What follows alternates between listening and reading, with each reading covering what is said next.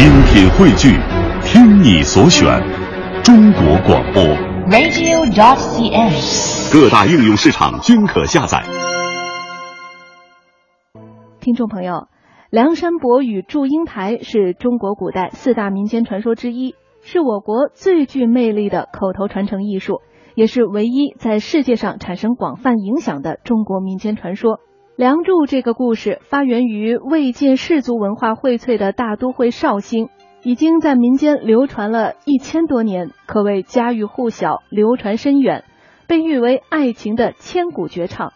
从古至今，有无数人被梁山伯与祝英台的悲惨爱情故事所感染，很多的地方剧种都把这个经典的传说故事改编成了剧本，搬上舞台，有的还拍成了电视剧或是电影。其中黄梅戏和越剧都排演了这部剧，而且非常成功。那接下来我们就来欣赏黄梅戏版《梁祝》中由王少舫演唱的《山伯临终》选段。